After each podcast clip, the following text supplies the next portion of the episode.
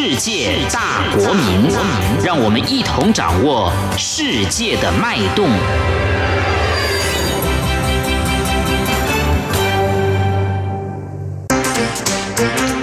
评论中国。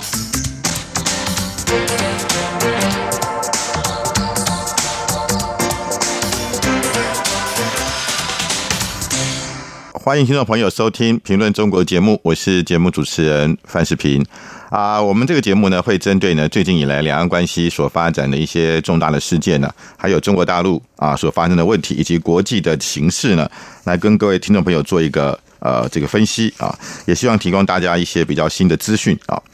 那我们可以看到呢，就是说自从呢习近平在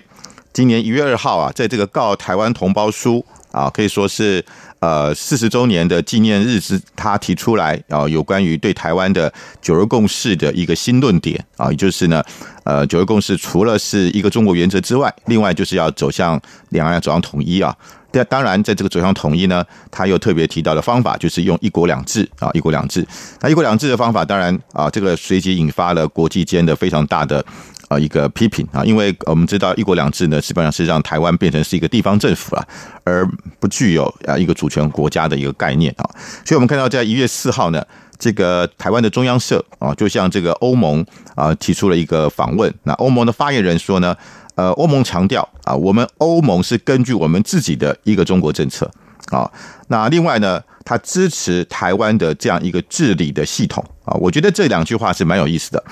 那为什么欧盟讲是自己的一个中国政策呢？因为我们知道中国大陆它提出的是一个中国原则，所以一个中国原则就是全世界只有一个中国啊。然后呢，中华人民共和国是中国唯一的合法政府，然后台湾是中国的一部分，这叫一个中国原则啊。可是我们知道，美国从川普上台以台，他所提出来的一个中国，他们叫一个中国政策，就 One China Policy。美国的一个中国政策非常强调，就是我们跟中国大陆的一个中国原则是不一样的，是我们美国自己的一套一个基本立场。而这个立场呢，它基本上是一个套餐啊，什么套餐呢？就是包含了台湾关系法啊，还有就是中美三个联合公报，还有就是这个啊，这个美国的通过的最新通过的这个台湾旅行法啊，还有当然就是对台六项保证啊，这四个呢是作为呢啊一个美国一个非常重要的一个基础。啊！但是我们看到呢，这是美国从川普上来之后，他一直强调的，我们有我们自己的道路啊。可是欧盟这一次很特别，他也强调说，我们是用我们自己的一个中国政策。当然，美欧盟的一个中国政策跟美国的一个中国政策是不太一样的，因为美国我刚刚讲过，有这四个东西，它很具体的。但是欧盟的一个中国政策，我们不知道它的内涵是什么。但是基本上来讲，它表达了一个，就是我跟你中国大陆的立场是泾渭分明的，我们是不是一样的？啊，另外他特别提到是支持台湾的治理系统啊，治理系统，也就是说台湾是一个所谓的治理，当然就是一个管理或者是统治的概念啊，就是说呢，台湾它是啊有别于啊不受中国大陆所统治的一个政治实体啊，那基本上他基本上他当然欧盟并不承认台湾是一个主权的一个国家了啊，但是他至少他提出来就是说台湾是有别于。在中国大陆以外的一个所谓的呃治理的一个系统啊，我觉得这点来讲是一个比较特殊的地方啊。另外我们可以看到，就是说啊，在这个德国的外长马斯啊，他在接受国会咨询有关于习近平讲话的时候的这个九一月二号的讲话的时候，他提到说，他说我们无法德国无法接受中国用武力来威胁台湾的立场，而且我们向中国中方清楚的表达这个立场啊。那我想这是马斯他。呃，针对的这个习近平的讲话呢，他做出来一个反应啊。那我们知道，就是说，呃，其实德国的外长这个时候在国会里面公开这样子表达对台湾的一个力挺呢，我觉得这也是很难得的一个。而且他还强调，他说呢，呃，欧盟的外交事务委员会啊，不止一次的阻止台湾相关的决议案通过啊。然后呢，原因是在于说啊，这个欧盟呢，他这个这个外交呃这个呃事务委员会，他采取的是一个共识决。啊，所以共识决的话呢，才呃能够产生法案，才能产生决议啊。那因为呢，当里面有一两个国家可能在中共的压力之下反弹反对的时候呢，这个共识就过不了啊。所以他，所以马斯认为呢，他建议未来的欧盟的外交事务委员会应该是要用多数决，用表决的啊，就是少数要服从多数啊。因为啊，不管怎么样，欧盟还是有一些国家他经不住中共的压力啊，所以。从这个马斯的讲话看起来呢，他当然他的期待不一定能成真啊，对他期期待未来欧盟能够有更多的呃支持台湾的这个相关的一些决议啊。另外呢，马斯也强调，他说啊，他说应该要任何有关于两岸的未来呢，应该在双方的同意之下啊，两岸的现状才能够改变啊。所以我觉得他基本上强调的就是一个要不能用中共单方面的或者是单向度的。要求啊，台这个改变两岸的现状啊，就可以改变，而是需要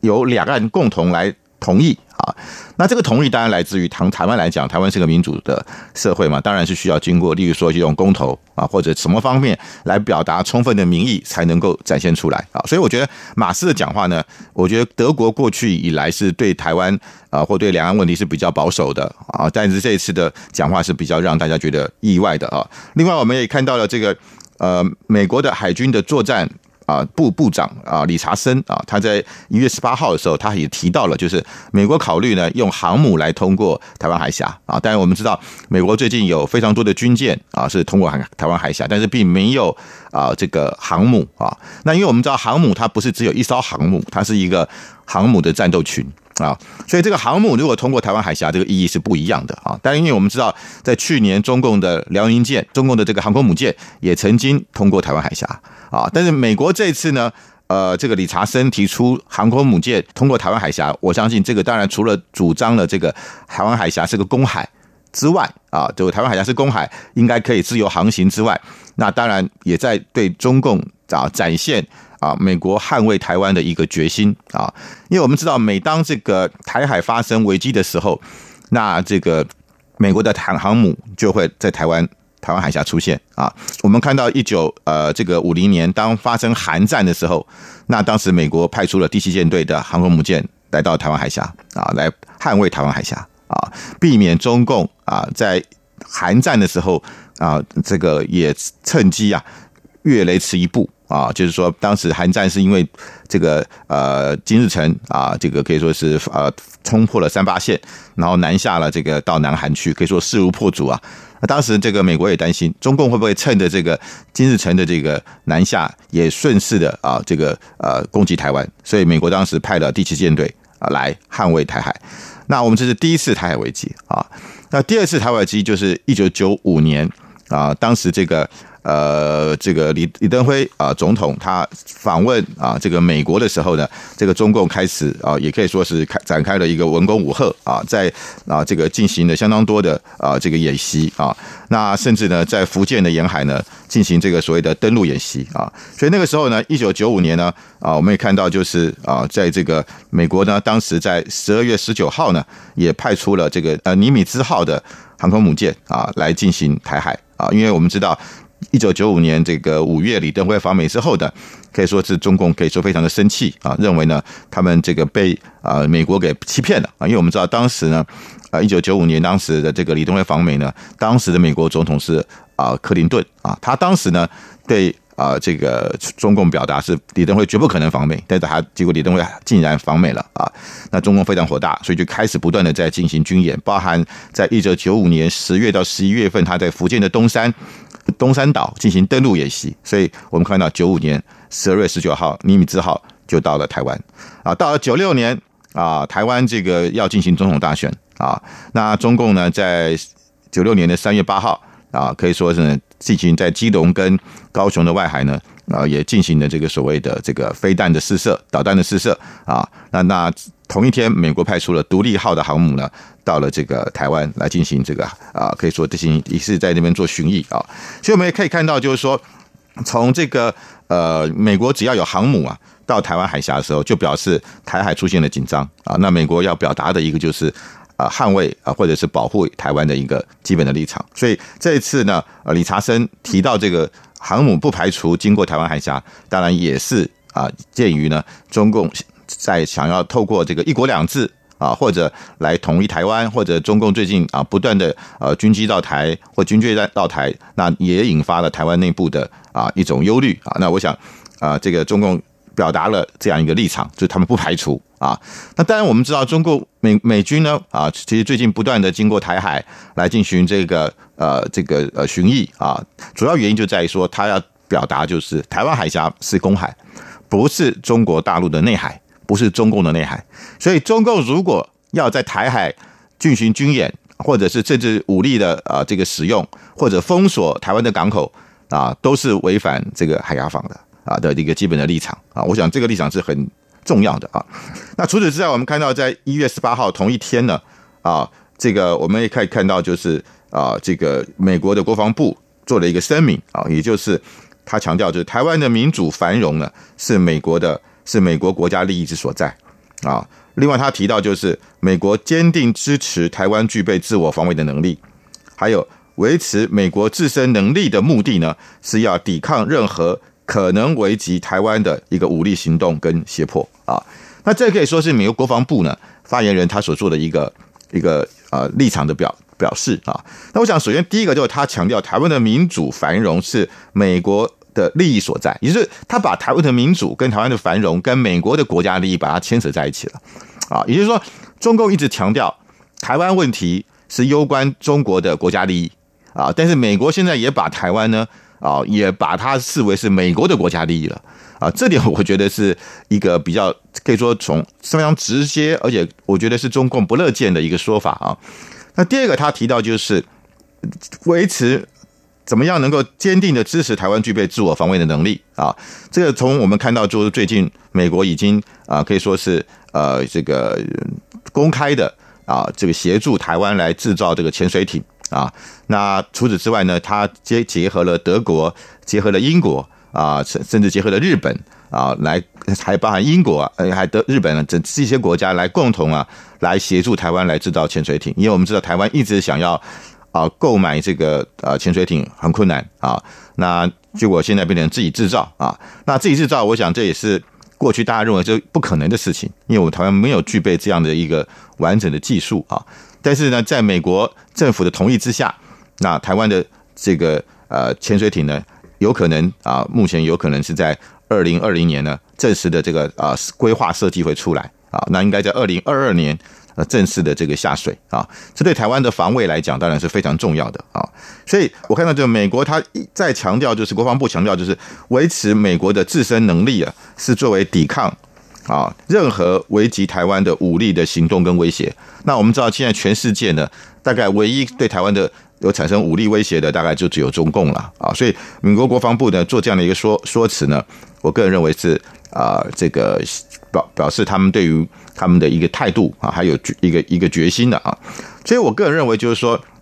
呃，习近平讲了这个，呃，一月二号讲了这个对台实施一国两制之后，我觉得在国际上啊，或他反而是让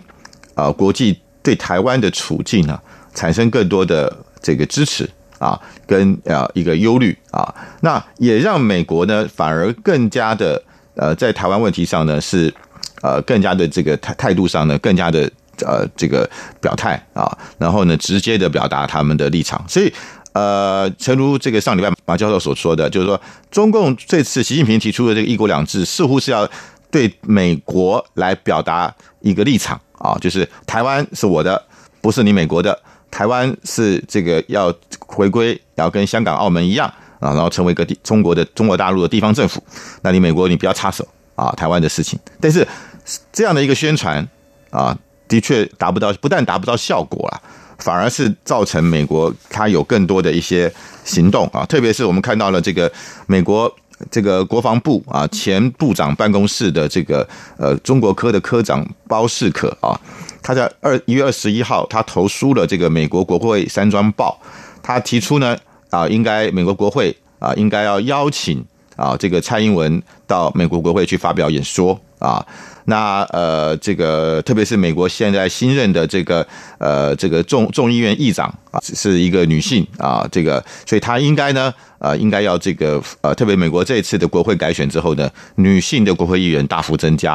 啊，所以他认为呢，美国的这个国会议员呢，应该要呢，啊，有一个呃，提出一个议案啊，就是。呃，邀请啊，蔡英文啊到美国国会，特别是我刚呃这个也特别提到了啊，这个美国的这个呃新任的啊这个呃国这个国会的议长呢啊，佩佩勒斯她是一个女性啊，那当然这个会不会成功呢？呃还不知道啊，因为这个呃一定呃还无法确定啊。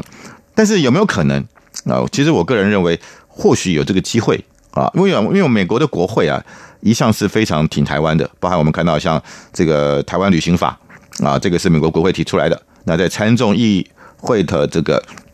同意之后呢，它就实施了啊。再还有就像这个美国所通过的这个亚洲再保证倡议法案 （ARI）。他也把台湾呢纳入了美国的印太战略，这个也是美国国会通过的。另外还有包含美国的国防授权法，也都把台湾、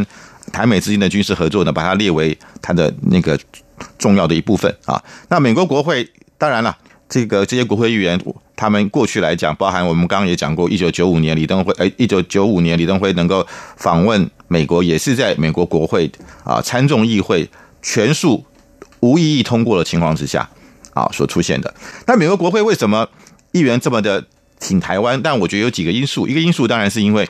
呃，美国的美国认为呢，台湾是符合美国的民主自由的一个价值。啊，这个当然是它的本身的一个基础。当然也有另外一面，当然也有现实的一面。当然就是说，呃，台湾是美国非常重要的贸易伙伴啊，大概排起来在全世界排起来大概是前十大啊。台湾买很多美国的东西，买美国的武器，买美国的牛肉等等。啊，所以基于这些利源呢，国会议员他基于他自己选区的利益啊，他也愿意支持台湾啊，所以有他理想的一面，也有他务实的一面了哈。所以这次呢，如果美国国会议员提出来啊，要这个邀请蔡英文来到国会来演讲，我认为这个可能性蛮大的啊。那但是呢，如果我我们也知道，美国是个三权分立的国家，所以国会啊，他如果有这个决议，行政部门事实上是不能拒绝的。啊，就像我们刚刚讲的，九五年李登辉能够去美康尔奶他的母校去访问，主要是因为美国国会通过了，使得当时克林顿政府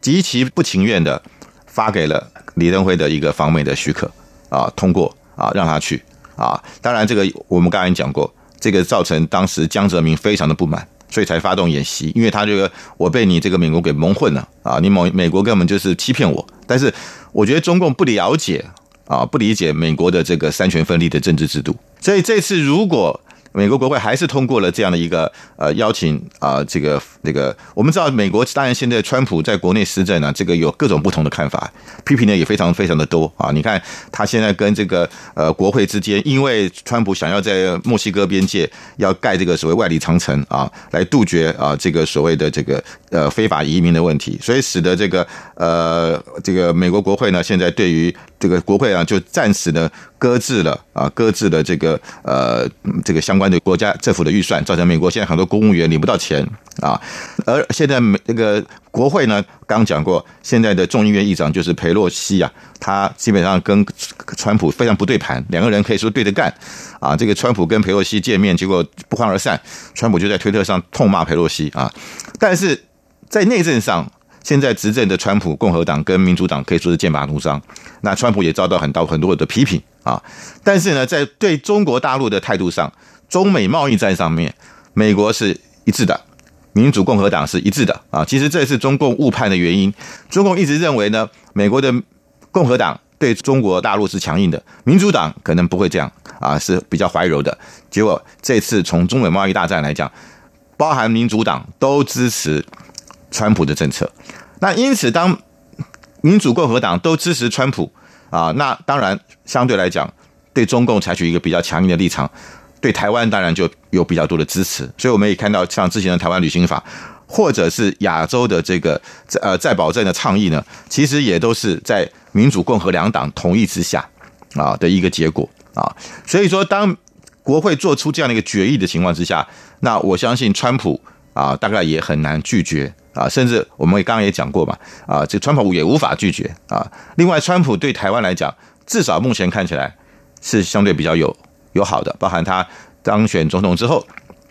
跟蔡英文总统通了电话啊，这可以说是一九七九年台美断交以后从来没有过的事情啊。另外呢，我们也看到就是有关于台湾旅行法，他原本呢通过完之后呢，在国会通过完之后，他总统呢如果在十天之内不签署的话，因为美国的法律是要经过总统签署啊才能够生效，但是如果十天之内总统不签署，它会自动生效。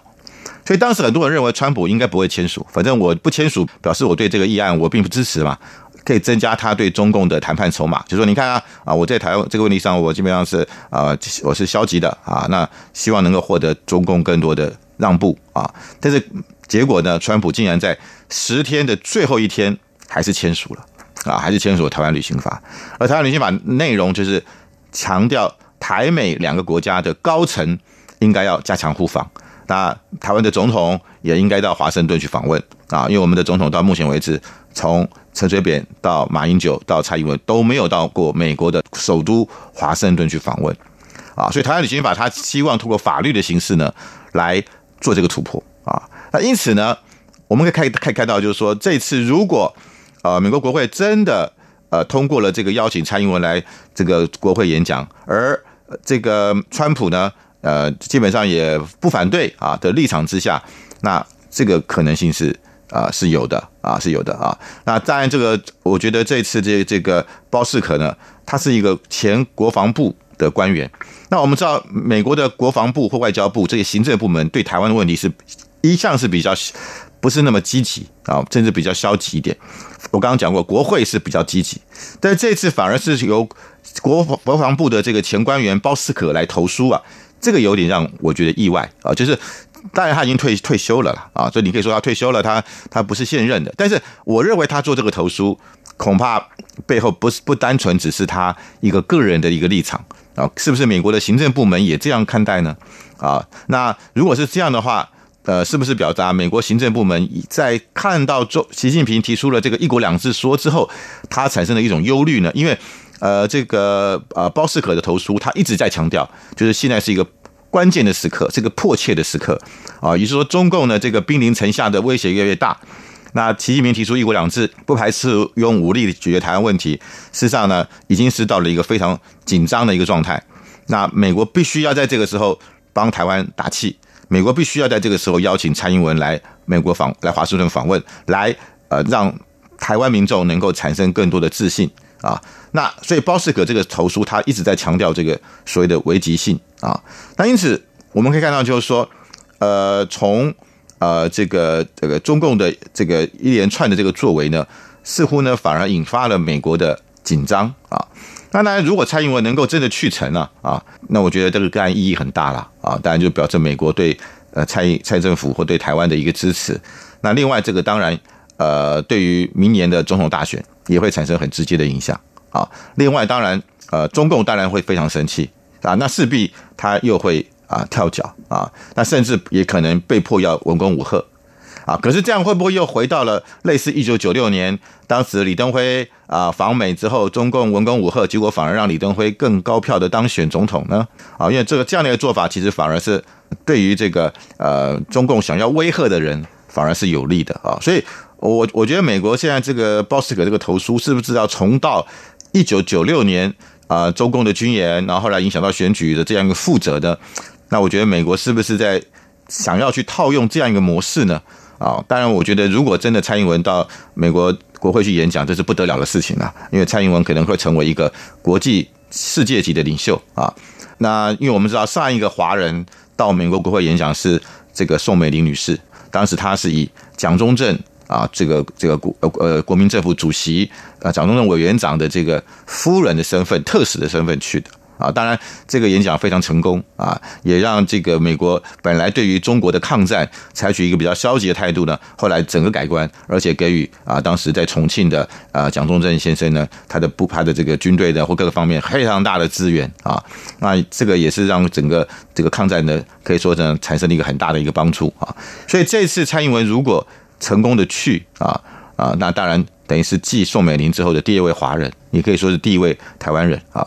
所以啊，当然了，呃，这个可能性到底呃大不大？我觉得我们可以啊，这个保持一个乐观，但是也不要好像这个觉得好像是呃这个势在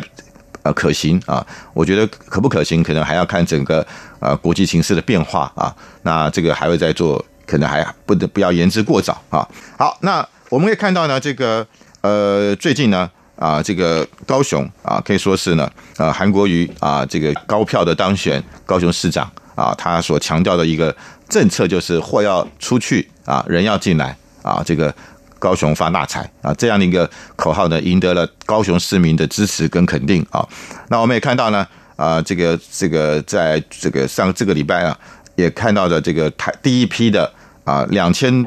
价大概价值两千万的这个。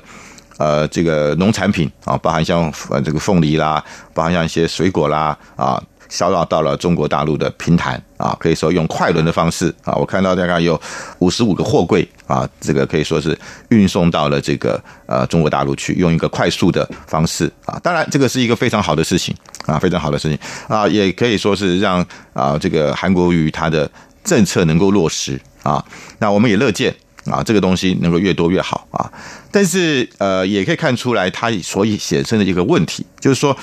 为什么五十五个货柜事实上只呃值两千万啊？其实两千万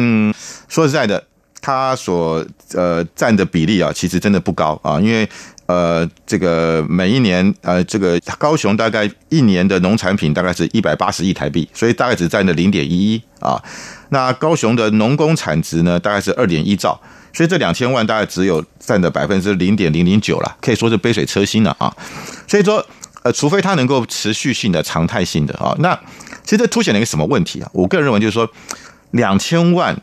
其实在台北大概连买个房子，大买一个房子大概都不够哈。那事实上是非常有限的哈。但五十五个货柜才。两千万，表示一一个货柜大概呃大概三十三三十几万而已啊。那你想想看哈，就是说呃，如果两千万，我们我们讲说这个，我们讲这个像瑞士最有名的手表劳力士好了，一一只啊，一只大概二十万平均价了哈。两千万呃，大概就是呃一百只吧啊。我们说一一只二十万，两千万大概一一百一百只，所以这个。可能装一个一个半个货柜都不用啊，所以说这就表示一个产品的附加价值啊。就是说，农产品装了五十五个货柜才两千万，那呃，表示农产品它的确是一个附加价值比较低的东西啊。呃，附加价值高当然是属于高科技产业。你看，我们去法国 LV 买一个包包，哇才就要要好几万块，对不对啊？五六万块。所以说，我们可以看得出来，就是说，农产品的确是一个。很难达到高附加价值的，所以要真的要靠农产品来拼经济，我认为那个恐怕呃是比较困难的。啊，因为我们台湾的农产品占我们的 GDP 大概是百分之一点七而已啊，所以我我觉得就是说，当然货物出去是好事，但是光光要靠农产品来带动高雄的经济，第一个可能要有更大的数量啊，要更大的数量，那否则的话，以目前这样的情况来看。它可能会与我们的期待会有一些距离啊。另外就是说，是不是靠观光客就能够来拼经济？这也是一个比较大的问题啊。因为我们知道，台湾的观光这个产业占我们的 GDP 大概也只有啊不到百分之二啊，是相对有限的啊。所以说，呃，加上中国大陆最近的这个。经济的这个发展啊，可以说是经济可以说是啊下滑的情况非常的严重哈，所以我个人认为就是说，呃，这次为什么只有两千万的购买，是不是也因为？当然这是一刚开始了哦，刚开始可能一开始做个尝试性啊，但是会不会也是因为中国大陆最近的经济下行的情况，而他们这个采购的能力也在下滑呢？啊，那另外就是呃，这个陆客啊，是不是还能够如？啊，这个韩国瑜所讲的人进来，能能够有更多的这个消费能力呢？当然，我们看到过去在两千年八年以来，陆客来台，他们的消费能力是相当强劲的啊。但是最近呢，我们看到日本的报告，就是说日本发现陆客到日本去消费的这个能力也在下滑当中啊。所以未来单纯想靠陆客来发展经济，恐怕还是必须要稍微。保留一点啊，好，那今天我们的这个节目到这边告一个段落，感谢各位听众朋友的收听，我们下个礼拜同一时间再会。